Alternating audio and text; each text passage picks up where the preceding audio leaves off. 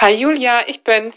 Heute hatte ich mein Gespräch mit Lilla Wuttig, der Yogalehrerin, und habe sie gefragt, hilft Yoga gegen Altwerden? Und erstaunlicherweise, ja.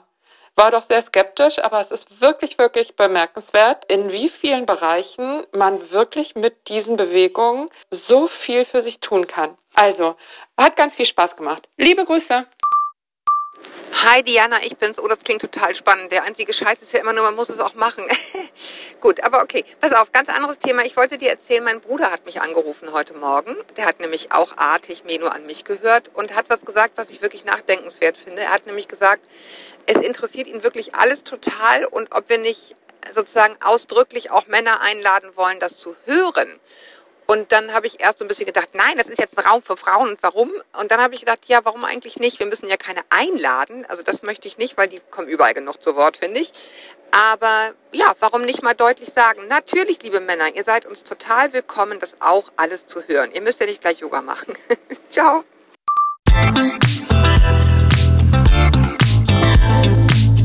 Willkommen zu einer neuen Folge von Meno an mich. Denn dieser Podcast ist für euch, liebe gereifte und interessierte Frauen dieses Landes. Wir wollen euch und euren Themen eine Stimme geben, euch zuhören und mit weiblichem Blick auf die großen Fragen des Lebens schauen.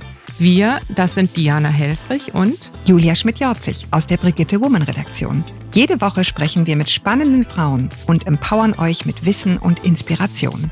Heute spricht Diana mit Lilla Wuttig, die erfahrene Yogalehrerin, Physiotherapeutin und Dozentin hat den Schwerpunkt Anatomie und Biomechanik. Sie beschäftigt sich also damit, wie der Körper funktioniert, was wie ineinander greift, wenn man Yoga macht. Ihr Wissen gibt sie unter anderem in Workshops an andere Yogalehrerinnen und alle Interessierten weiter. Liebe Lilla, ich freue mich sehr, dass du da bist. Du bist für mich die perfekte Expertin zum Thema Yoga, weil du eben nicht nur Lehrerin für Yoga-LehrerInnen bist, sondern eben auch als Physiotherapeutin gearbeitet hast. Und das gibt ja sowas herrlich Handfestes. Und ich bin meiner Kollegin Daniela Stohn, die bei der Brigitte den Bereich Fitness betreut, total dankbar, denn sie hat dich mir wärmstens ans Herz gelegt. Wir haben diese Folge ja genannt, hilft Yoga gegen Altwerden. Wie würdest du diese Frage denn mit einem Wort beantworten? Ja, hallo, ich freue mich auch sehr auf dieses Gespräch. Vielen Dank für diese wunderbaren Empfangensworte. Und wenn ich diese Frage beantworten soll, muss ich ganz ehrlich gesagt sagen, jein. Mhm. Wenn ich mich entscheiden muss, dann sage ich ja. ganz eindeutig. Lila, dann müssten wir vielleicht jetzt als erstes mal klären, was heißt denn überhaupt alt werden? Also was unterscheidet den älteren Körper vom jüngeren? Wir haben darüber gesprochen schon im Vorgespräch. Da ging es um Flüssigkeitsgehalt, Beweglichkeit und Gleichgewicht und Muskulatur. Vielleicht kannst du einmal erklären, warum du damals den Flüssigkeitsgehalt als erstes genannt hattest. Ja, in dem Zusammenhang lohnt es sich wirklich anzuschauen, was bedeutet Altern? Wie ist die Definition des Alterns?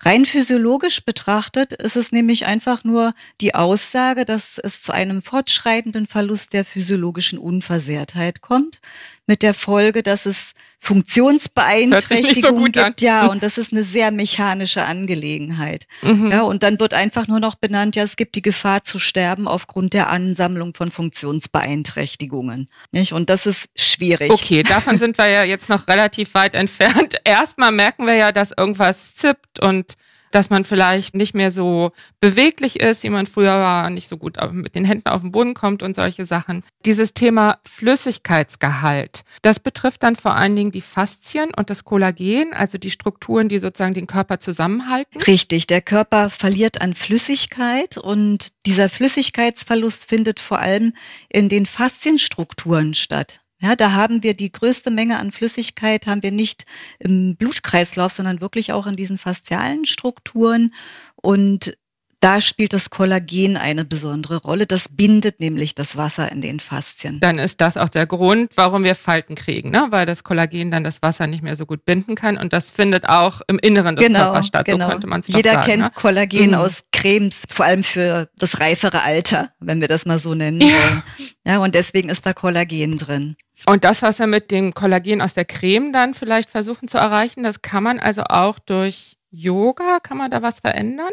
Genau so ist es. Ja, durch Yoga, ah. durch die Bewegung im Yoga ist es so, dass wir Flüssigkeiten bewegen. Mhm. Das, was allen einleuchtend und verständlich ist, ist die Tatsache, dass wir natürlich unseren Blutkreislauf ankurbeln. Auch das ist Flüssigkeit. Aber gleichzeitig kommt es durch Bewegung immer zu Druck- und Zugerscheinungen im Körper. Nicht die Muskeln pressen sich aus und auch der Knorpel, die Bandscheiben werden ausgepresst durch die Kraftwirkungen, die durch Bewegung im Körper auch entstehen, was unglaublich positiv ist, weil darüber werden Körperstrukturen ernährt durch Auspressen und wieder Vollsaugen und die Flüssigkeit kommt sozusagen in Wallung. Für mich ist es immer so dieses Bild von einem Urozean, der in Wallung kommt. Mhm. Ja, und es beginnt so zu brodeln und das Wasser beginnt wieder zu fließen und dann können die Körperstrukturen umfassend versorgt werden. Und Versorgung ist immer stoffwechselgebunden und es ist immer auch ein Jungbrunnen, wenn der Körper gut versorgt ja. ist. Und es gibt ja eben eine ganze Menge Körperstrukturen, die gar nicht durchblutet werden, sondern die nur durch dieses Konzept bedient werden. Ne? Die ganzen Knorpel und so weiter. Mhm. Die einzige Art, die besser zu ernähren, ist dann Überdruck und Zug. Genau, es gibt. Das ist richtig. Absolut. Ne? Es gibt im Körper Strukturen, die haben keine eigene Blutgefäßversorgung oder nur eine sehr, sehr geringfügige. Und die kennen wir vornehmlich auch als die Strukturen, die schlecht regenerieren nämlich Knorpel, Bandscheiben. Ah. Ja, bei der Haut ist es ganz anders, nicht? Die ist super durchblutet, wenn wir uns da geschnitten haben. Das verheilt in der Regel prima. Mhm. Wenn aber ein Knorpel geschädigt wird, dann ist er erstmal geschädigt. Und wir wissen zwar mittlerweile, dass es mehr Regeneration gibt, als wir früher gedacht haben, aber dennoch ist es begrenzt. Naja, und wenn man jetzt mal sagt, Regeneration bedeutet Verjüngung oder übersetzt mhm. man jetzt mal frei mit Verjüngung, dann wäre das ja wirklich so ein Hinweis darauf, dass eben halt Bewegung, die Druck und Zug verursacht zu einer besseren Versorgung und deswegen in gewisser Weise auch zu einer Verjüngung führt. Ne? Genau. Also da können wir schon mal Check machen. Das ist total ja. wirkungsvoll. können wir dann abhaken. Wir, ja, dann haben wir aber noch diesen Punkt mit der Beweglichkeit und dem Gleichgewicht. Also wenn ich an Yoga denke, dann fällt mir das immer als allererstes ein.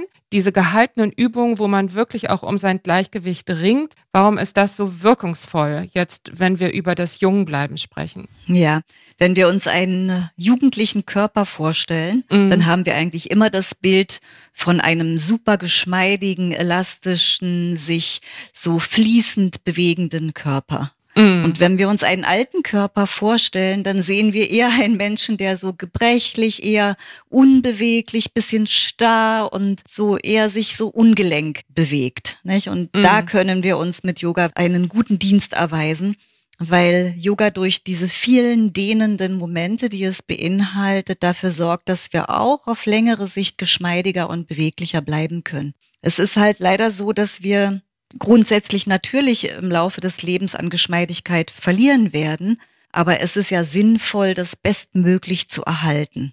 Und das kann man nur tun, indem man es tut. Also wer rastet, der rostet, ja. nicht? Das ist ein mhm. Spruch, den kennen wir alle. Und die Elastizität, die schützt uns vor allem deshalb, weil wir dann in Momenten, wo unser Körper blitzschnell reagieren muss, also wenn wir stolpern oder wenn wir in mhm. irgendwelche ungeahnten Situationen kommen, dann sind wir durch die Elastizität anpassungsfähiger, können unsere Kraft besser einsetzen, um wieder ins Gleichgewicht zu kommen. Eine ganz wichtige Sache, ja, weil viele Menschen eben gar nicht am Alter sterben, sondern vielleicht daran, dass sie sich den Schenkelhals gebrochen haben, weil sie gestürzt ja. sind, weil sie sich eben nicht mehr auffangen konnten. Und das hat mit Elastizität zu tun. Und ist das was, was der Körper spürt, ohne dass man sich das so bewusst macht? Also kann ja vielleicht mal von mir erzählen. Ich habe immer gedacht, ich lerne noch mal surfen mit meinen Kindern, also so Wellenreiten. Mhm. Und irgendwann habe ich festgestellt, nee, das wird nicht mehr passieren, weil ich das nicht mehr machen möchte. Ich möchte mich nicht mehr dem aussetzen und habe dann darüber nachgedacht, ob das vielleicht schon eine Wahrnehmung meines Körpers ist, dass der einfach nicht mehr so geschmeidig und so flexibel und so jung eben ist, dass man sagt, das traue ich mir total zu und das wird mir total Spaß mhm. machen und das wird mir gut tun und dann wird es alles noch viel besser, als es jetzt sowieso schon ist. Ja, das hat so verschiedene Aspekte, würde ich sagen. Ein Aspekt ist ganz sicher der, dass wenn man Yoga praktiziert, lernt man seine Fähigkeiten und Möglichkeiten besser einzuschätzen. Und wenn du mhm. dann in dich reinhörst, dann weißt du auch, ob das gut ist oder nicht gut ist für dich. Mhm. Ja, das ist ein Aspekt. Und ein anderer Aspekt, der da ganz sicher eine Rolle spielt, ist einfach die Tatsache, dass wenn wir etwas neu lernen, dann bedeutet das ja irgendwelche koordinativen Fähigkeiten zu erlernen. Und unsere. Und in dem Fall ja viele, ne? Richtig, genau. Und die Entwicklung der Koordination ist fürs Erste mit dem zwölften Lebensjahr etwa abgeschlossen. Wir können natürlich, Ach, ja, ja, genau. Wir können danach noch zwar dann immer noch Koordination erlernen, aber das heißt immer, wir müssen uns vorstellen, dass das Gehirn erstmal ausmisten muss, alte Sachen rausbefördern, das heißt also Verknüpfungen von Nervennetzen auflösen, damit wir Neues reinpacken und neu verknüpfen können. Und das ist aufwendig. Ja, das bedeutet immer, man muss sich mehr anstrengen. Ja, ein Kind lernt einfach aus sich heraus blitzschnell irgendwelche neuen Fähigkeiten und wir müssen diesen mühseligen Prozess des Ausmistens erst über uns bringen. Das läuft zwar parallel, aber dennoch aufwendiger. Und wäre das, wenn ich jetzt vor zehn Jahren mit Yoga angefangen hätte und einfach schon was für meine Geschmeidigkeit und Koordination weiterhin getan hätte, wären aber genau das so Sachen, die einem dann vielleicht leichter fallen würden, dass man einfach ein sicheres Gefühl dafür hätte, ähm, das traue ich mir zu und es dann vielleicht auch schneller lernt, weil schon mehr vorhanden ist, auf das man zurückgreifen kann. Ja, das glaube ich auf jeden Fall, mm. weil je mehr Bewegungserfahrungen wir gesammelt haben im Laufe des Lebens, also je mehr wir uns bewegt haben und vor allem auch koordinativ bewegt haben, und das tun wir im Yoga, nicht? Mm. Auf umso mehr Erfahrungen können wir zurückgreifen und demzufolge ist es nicht komplett neu, mm. sondern es ist schon eine Basis dafür da, auf die wir aufbauen können. Und ist dann Koordination, von der du sprichst, dasselbe wie Gleichgewicht? Gleichgewicht ist eigentlich ein Aspekt von Bewegung, genauso wie also Koordination, Gleichgewicht, Geschmeidigkeit, Kraft. Das sind alle Qualitäten von Bewegung. Das sind alles so Unterkategorien, so würde ich es vielleicht betrachten. Das Thema Muskulatur haben wir jetzt noch gar nicht angesprochen. Genau. Also da ist es so, dass wir unsere Muskulatur auf jeden Fall auch kräftigen können mit Yoga. Es kommt immer ein wenig drauf an, welchen Yoga-Stil ich praktiziere. Ja, es gibt mehr oder ja. weniger aktive Yoga-Stile. Wenn man jetzt zum Beispiel Power-Yoga anguckt, da ist der Aspekt der Kräftigung sehr ausgeprägt, sehr deutlich. Aber es gibt auch Yoga-Richtungen, wo man eher kleine und feinere Bewegungen ausführt oder eben der meditative Aspekt mehr Wichtung bekommt. Insofern ist es etwas Yoga-Stil abhängig, aber ganz grundsätzlich in dem Moment, wenn man beispielsweise einen Sonnengruß turnt oder Asanas länger hält, dann hat man immer auch den Aspekt der Kräftigung dabei. Und Kräftigung ist weswegen so wichtig? Vielleicht kannst du das auch nochmal erklären. Ja, Kraft ist immer eine Art Reserve und zwar einerseits dafür, dass ich mich gut bewegen kann und eben nicht so schnell stürze oder mich gut abfangen kann. Ja, und also dann in der Mischung mit Koordination mhm, und Gleichgewicht genau, ne, brauche ich genau, beides dann in dem genau. Moment. Genau. Und mhm. es ist Stoffwechselmasse. Ja, das darf ah, man nicht mh. verachten, weil Stoffwechsel ist wirklich ganz bedeutsam, weil es uns versorgt, weil es immer wieder dazu führt, dass unsere Strukturen durchflutet werden mit Flüssigkeit, mit genügend Nahrung sozusagen und Muskulatur. Der Urozean, von dem du gerade gesprochen hast. Ja, ne? genau. Ne? Der ist sozusagen zu Hause in der Muskulatur und über ihn, über die Muskulatur können wir ihn ansteuern. Kann man das sich so vorstellen? Ja, der, die Muskulatur ist einerseits dieser Urozean, die Faszien sind das auch, aber wo die Verbindung ist, nicht? In der Muskulatur finden die Stoffwechselprozesse statt. Wir verbrennen Kalorien, ja, wir transportieren durch den erhöhten Blutkreislauf die Nährstoffe und die Faszien sind so Transportwege. Ja, wir transportieren in der Flüssigkeit der Faszien sehr viel Nährstoffe auch durch den Körper, so dass man das kaum trennen kann. Wir sprechen auch immer von einem myofaszialen System. Entschuldigung, erkläre ich ganz kurz. Mhm. Myofaszial, also Muskeln und Faszien. Und genau. die Faszien sind Teil des Bindegewebes. Ja, die Faszien sind das kollagene Bindegewebe. Mhm. Und jeder Muskel wird von Faszien umhüllt. Also jeder Muskel mhm. beinhaltet auch Faszie. Und deswegen kann man das auch nicht trennen. Deswegen spricht man eben von Myomuskulatur, fasziales System, Faszien in einem Gesamtpaket. Mhm. Ja, deswegen möchte ich das eigentlich auch nochmal so betonen, dass wir nicht nur sehen Kräftigung, okay, das machen die Muskeln und faszial, na gut, das hat mehr mit Dehnung vielleicht zu tun, sondern es gehört einfach untrennbar zusammen. Kann ich denn Faszien gezielt beim Yoga auch ansteuern, also durch Dehnung beispielsweise? Mhm.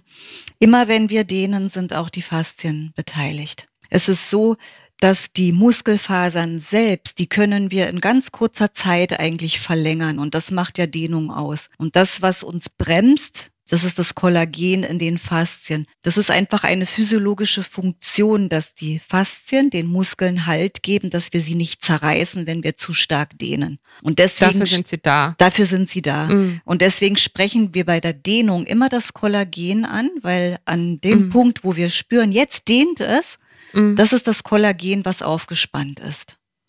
Ah, ja? okay. Und dann ist es eigentlich leicht sich vorzustellen, dass in dem Moment, wo die Dehnung nachlässt, Gewebeflüssigkeit in das Kollagen und in die Faszien fließen kann. Mhm. Und da haben wir dann wieder die Versorgung, die bessere Versorgung und die Erfrischung, sage ich mal. Richtig, genau so ist es. Wir können ja vielleicht nochmal zusammenfassen. Also was sind die Punkte, wo Yoga mehr kann als ich sag mal Joggen? Wenn du so zurückguckst auf deine oder, oder reinguckst in deine Yoga-Erfahrung, was haben Yoga-SchülerInnen den Joggern voraus? Genau, du hast vollkommen recht. Nicht mit Sport kann man viele Dinge genauso erreichen wie mit Yoga. Was Yoga unterscheidet, ist wirklich, dass wir mehr dehnen. Mhm. Die Jogger sind oft einfach verkürzt. Ja, Radfahrer mhm. sind oft verkürzt da haben wir im Yoga wirklich einen Vorteil, dass wir das auch mit bedienen und diesen elastischen jugendlichen Aspekt eines Körpers definitiv besser bedienen. Sozusagen schon während der Übung selbst, also während ja. des Sports selbst. Und mit ja. verkürzt meinst du, dass bestimmte Faszien sich dann verkürzen oder? Genau, dass die Muskeln einfach verkürzt sind und da sind die Faszien immer mit inbegriffen. Das gehört zusammen durch so eine Art einseitige Benutzung. Ist das der Hintergrund, oder? Wenn man Joggen betrachtet, dann ist es ja so, wir benutzen da vor allem die Beine. Nicht? Natürlich ist mhm. der Oberkörper irgendwie mit inbegriffen, aber muskulär benutzen wir ja vor allem die Beine. Und da hat man oft das Problem, dass die Wadenmuskulatur oder auch die Muskulatur der Oberschenkelrückseite zum Teil auch die Vorderseite, dass das durch die hohe Beanspruchung immer nur zu kontrahieren ja, mhm. dadurch verkürzt. Und beim Yoga ist es so, dass wir zwar auch Kontraktion im Sinne der Beanspruchung haben, also Kraftanteile, aber wir dehnen darauf folgend oder in anderen Positionen dann auch die Muskulatur. Immer wieder okay. im Wechsel könnte man auch sagen. Ja, das ist ja. der Unterschied. Gibt es auch Menschen, für die Yoga nicht geeignet ist? Grundsätzlich kann man sagen, dass man Yoga unglaublich gut anpassen kann an jede Person, an die individuellen Bedürfnisse. Es gibt natürlich Kontraindikationen auch mal, wo man bestimmte Sachen nicht tun sollte. Bestimmte Übungen innerhalb genau, des Yogas. Genau, mhm. ja, also als Beispiel, wenn jemand einen grünen Star hat, nicht im Auge, der mhm. Augeninnendruck erhöht ist, dann ist es schwierig, weil durch Bewegungen, dann vor allem wenn der Kopf nach unten gerichtet ist, wie im nach unten schauenden Hund, dann kann es zu Druckerhöhungen kommen. Da kann es sein, dass Yoga einfach kontraindiziert ist auch wenn ein Blutdruckproblem besteht, was nicht kontrollierbar ist. Ja, dann kann es auch sein, dass Yoga ungünstig ist in dieser klassischen Form. Aber ich kann ja die Bewegungen anpassen. Wer sagt, dass Yoga nur nach unten schauender Hund- und Kriegerpositionen sind? Mm. Da ist die Frage, was ist denn Yoga? Wie definiere ich das? Und für mich ist Yoga alles das, was mit der Absicht geschieht, präsent zu sein und zu beobachten, mit viel Achtsamkeit ausgeführt wird. Das heißt, jede kleine Bewegung, die ich ausführe, wenn ich meinen Arm einfach nach oben anhebe, dann kann ich den Arm mechanisch hochheben oder ich mache das wirklich mit einer ganz Genauigkeit, fühle hinein, wie fühlt sich das an, welche Muskeln werden beansprucht, wo kann ich fühlen, dass es eine Bewegungseinschränkung gibt. Und schon ist dieses Arm nach oben heben auch Yoga. Und da spürt man dann ja auch, wenn es sich nicht gut anfühlt, ne? Ja, genau. Damit kann ich meinen Körper einfach erforschen und oftmals gewinnt man darüber auch Ideen, die viel größerer Natur sind, ja, die mit Erkenntnis von irgendwelchen Dingen in Zusammenhang stehen.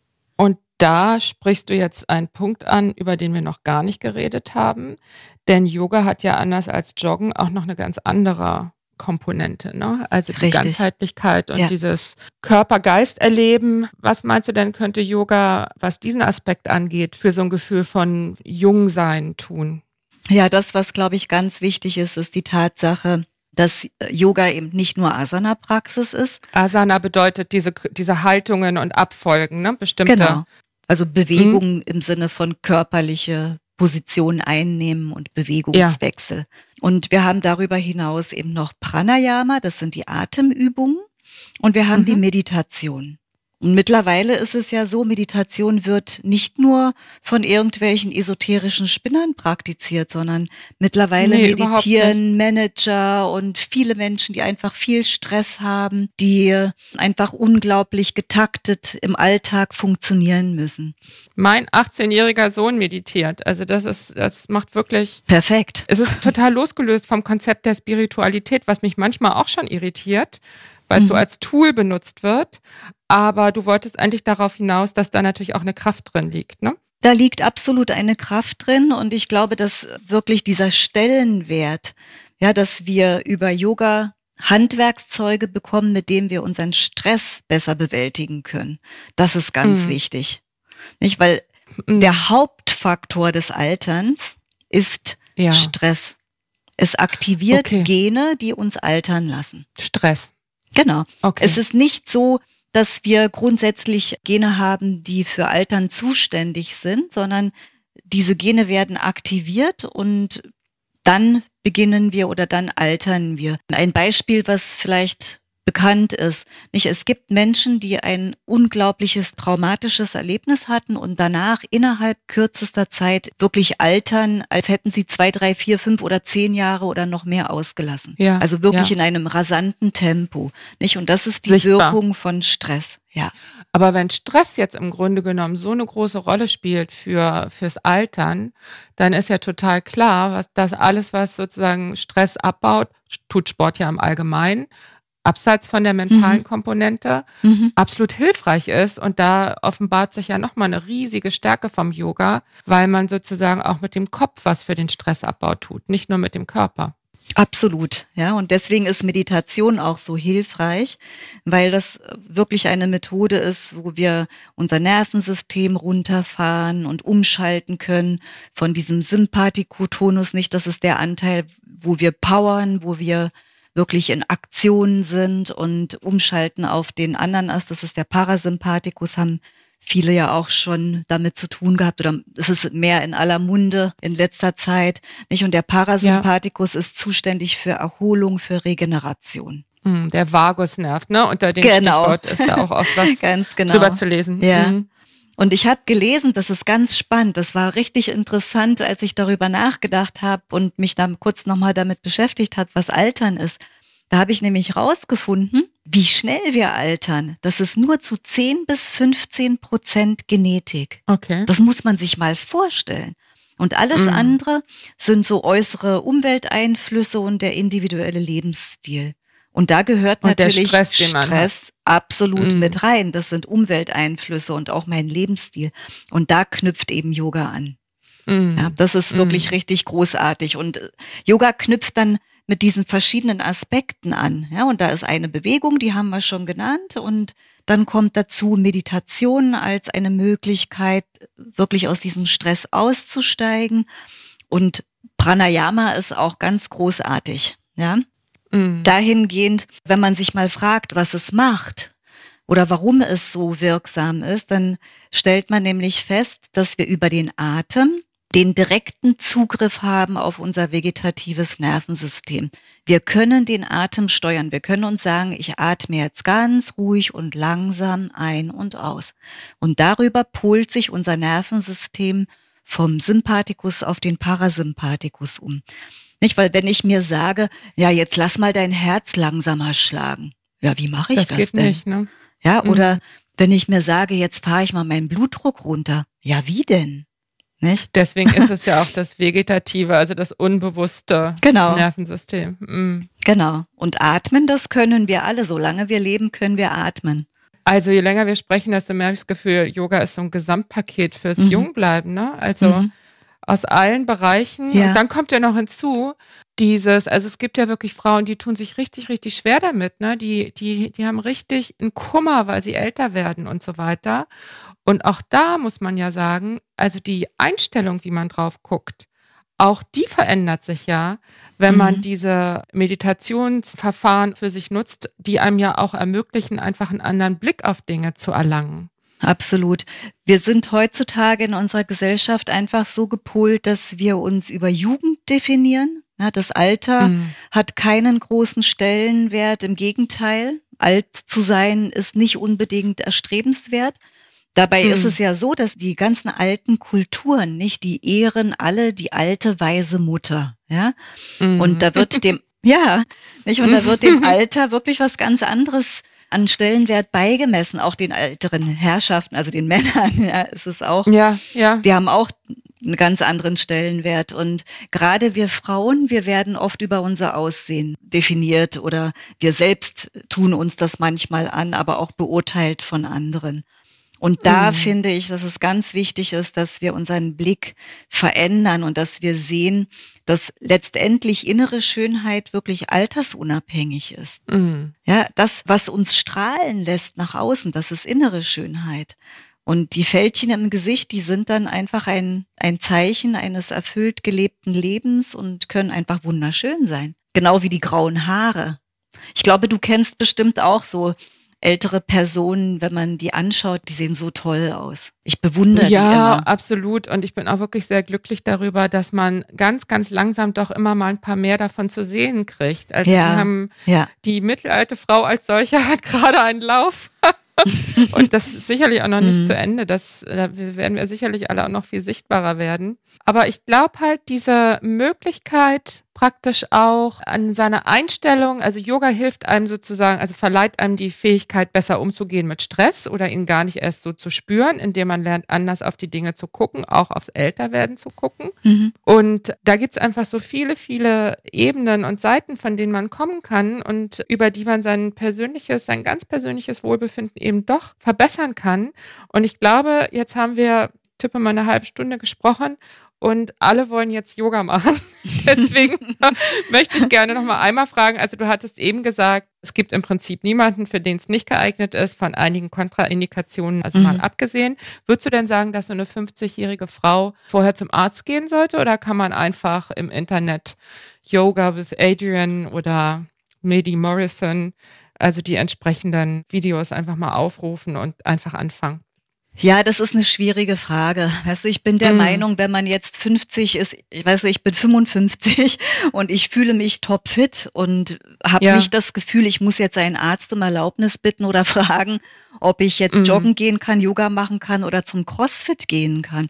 Aber ich mm. glaube, in dem Moment, wenn man so das Gefühl hat, ach, ich habe Rückenbeschwerden und ich habe da ein Problem und ich habe das Problem und da ist vielleicht auch noch irgendwie schon ein Herzinfarkt gewesen oder irgendwelche Dinge da sind dann würde ich mich sicherheitshalber immer erstmal doch auch an einen Arzt wenden und das absichern, dass das möglich ist. Mm. Und ich persönlich glaube auch, dass man am besten aufgehoben ist in einem persönlichen Kontakt mit einer Yogalehrerin oder einem Yogalehrer. Naja, weil grundsätzlich stimmt das sicher. Mm. Ja, wenn die gut ausgebildet sind, dann achten die auch darauf. Dann fragen sie auch, gibt es irgendwelche Beschwerden? Gibt es etwas, was wir beachten müssen?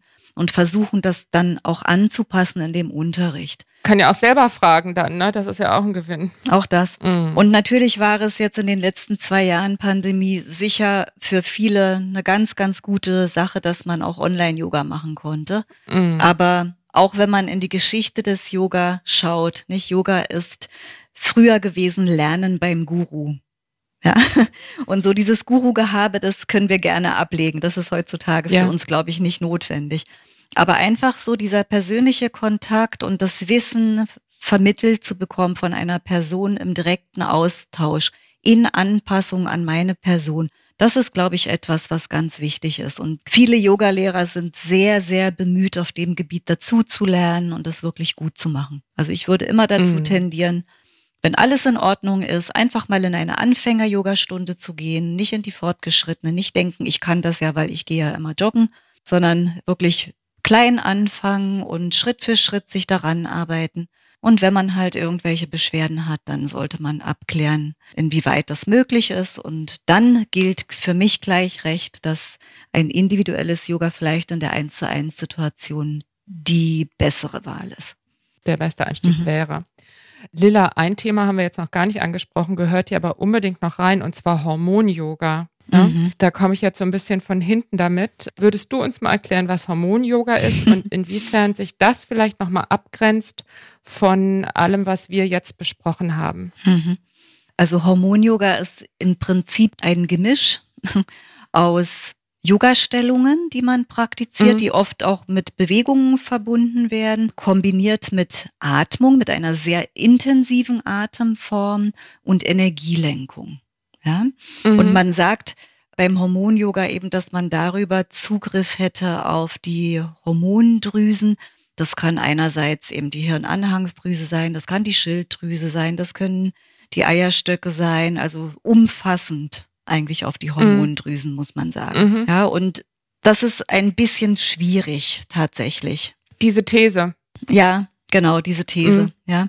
Yoga ist super wertvoll, aber es ist kein Allheilmittel. Und leider ist es so, mhm. dass in der Yoga-Szene sich so ein wenig eingeschlichen hat, dass man oft so mit Halbwissen und mit einer nicht sehr wissenschaftlichen Herangehensweise Behauptungen aufstellt. Ja, das ist schwierig. Zum Beispiel über. Ja, ich möchte das mal ein wenig untermauern, einfach was Hormon-Yoga anbelangt. Ja. Mhm. Denn Hormonregulation ist etwas, was sehr, sehr komplex im Körper stattfindet, unglaublich fein abgestimmt ja. in den unterschiedlichen Hormonsystemen und in der Stoffwechselsituation, die individuell gegeben ist. Und wenn wir da einen direkten Zugriff darauf hätten, wir würden uns ja. permanent komplett durcheinander bringen und würden nicht mehr funktionieren. der Körper, der ist immer darauf aus, so dieses Gleichgewicht herzustellen im Körper. Und mm. darauf können wir nicht zugreifen. Und das ist auch wirklich, wirklich gut so. Dennoch ist es so, dass Hormon-Yoga ganz erstaunliche Wirkungen hervorbringt. Ich habe von vielen Frauen schon gehört, dass sie einerseits eben den Kinderwunsch erfüllen konnten oder ihre Wechseljahresbeschwerden ah. in den Griff bekommen haben. Aber das hat nicht damit zu tun, dass man, ich sage ein ganz banales Beispiel, durch Ujjayi-Atmung die Schilddrüse anregt, sondern das ist eine bestimmte Art, intensiv ja. in Richtung Schilddrüse zu atmen. Genau, stelle ich mir vor. Ja, genau, mhm. so ist es. Ja? Mhm. Sondern die Wirkung entsteht dadurch, dass der Körper durch die Reize aus Bewegung, Atmung und Energielenkung überhaupt wieder reaktionsfähig wird. Weil er vielleicht vorher aus dem Tritt war oder warum war er vorher nicht reaktionsfähig? Genau, weil er aus dem Tritt war und das passiert oft durch Stress. Ah, okay. Ja, oder weil wir unsere Bedürfnisse übergehen, weil wir uns zu viel zumuten, mm. weil unser Tag-Nacht-Rhythmus vielleicht durcheinander geraten ist, weil wir nicht regelmäßig und gut schlafen und all solche Dinge. Also auch wieder diese Lebensstilfaktoren spielen da eine Rolle. Ja. ja? Also können wir Hormon-Yoga im Grunde genommen doch einordnen in alles, was wir vorhin besprochen haben. Es ist einfach eine Art des Yogas mhm. mit sehr vielen guttunenden, wohltuenden Effekten. Mhm. Aber diese Frage, ob man damit wirklich die hormonellen, also die Hormondrüsen beeinflussen kann, die steht im Raum. Ne? Ja, die steht absolut im das Raum. Das ist wirklich ungeklärt. Ja. Das ist mhm. aus der Physiologie her nicht erklärbar, dass es ja. stattfinden würde. Und es gibt meines Erachtens, also ich habe das auch mal hinterfragt, als ich das erste Mal mit Hormon-Yoga zu tun hatte, habe ich gesucht. Es gibt keine wirklich zuverlässigen, brauchbaren Studien dafür. Es gibt nur mhm. so individuelle Erfahrungsberichte und Erhebungen, die so zusammengetragen worden sind, aber teilweise wissenschaftlich nicht gut aufgestellt. Eine mhm. wissenschaftliche Studie erfordert ja immer ein bestimmtes Setting und das ist über Hormon-Yoga nicht gegeben. Was überhaupt nicht sagt, dass es eben halt nicht doch sehr helfen kann. Ne? Also Genau, im Einzelfall genau. schon mal sowieso. Ne? Ja. Aber das ist doch gut. Dann haben wir da jetzt auch noch mal kurz hingedacht. Und ich glaube, jetzt nähern wir uns auch dem Ende von unserer kleinen Erörterung hier. Vielleicht ist es ja jetzt ganz sinnvoll, wenn ich dir diese Frage einfach nochmal stelle. Was würdest du denn jetzt nach unserem Gespräch sagen? Hilft Yoga gegen Altwerden? Ich möchte es vielleicht so formulieren. Also Yoga wird nicht verhindern, dass wir alt werden. Ja. ja, das ist einfach der normale Fluss des Lebens. Aber es kann dafür Ja. sorgen, dass wir einfach langsamer altern und dass dieses Altern lebenswerter stattfindet. Und vielleicht eine kleine Sache möchte ich noch einfügen. Ja. Nämlich einfach die Tatsache, dass wir irgendwann im Alter dahin kommen, dass wir so auf spirituelle Suche gehen oder Sinnfindung. Ja, Mhm. wir möchten wissen, wo kommen wir her, was machen wir eigentlich auf dieser Erde. Mhm. Und ich glaube, dass es heutzutage nämlich so ist, dass die Religion uns diesen spirituellen Hinterhalt nicht mehr geben kann, also die Kirche beispielsweise. ja. Mhm. Aber Yoga als ein ganzheitliches System mit einem spirituellen, philosophischen Hintergrund kann uns da einfach eine gute Hilfestellung sein, diese Fragen für uns zu beantworten. Und ich glaube, dass darin ein ganz großer Schlüssel auch liegt, weil wir werden damit zufriedener mit unserem Leben, mit Mhm. uns selbst und können die Dinge besser annehmen. Und wenn wir dann noch den Aspekt der Bewegung dazu nehmen, dann ist es perfekt. Lilla, das war ein total tolles Schlusswort. Vielen, vielen Dank, dass du hier bei uns gewesen bist. Hat mir wirklich total viel Spaß gemacht und ich glaube, ich melde mich morgen im Yoga-Studio an. Ganz herzlichen Dank nach Berlin und euch vielen Dank fürs Zuhören. Wir freuen uns über Post von euch an podcast.brigitte.de. Schreibt uns, was euch berührt, entsetzt, freut und bewegt oder einfach so, um uns Feedback für den Podcast zu geben. Auch wenn ihr uns eure Geschichte erzählen wollt, gern eine Mail an podcast.brigitte.de. Wir freuen uns darauf. Und wenn ihr mal wieder in die Brigitte Woman reinlesen wollt, dann holt euch gern ein Gratisheft über brigitte-woman.de slash gratis. Unter diesem Link könnt ihr, wenn ihr das möchtet, natürlich auch ein Abo abschließen. In diesem Sinne, viele Grüße aus der Mitte des Lebens. In der nächsten Folge ist Julia Schmidt-Jorzig wieder dran, eure Diana Helfrich.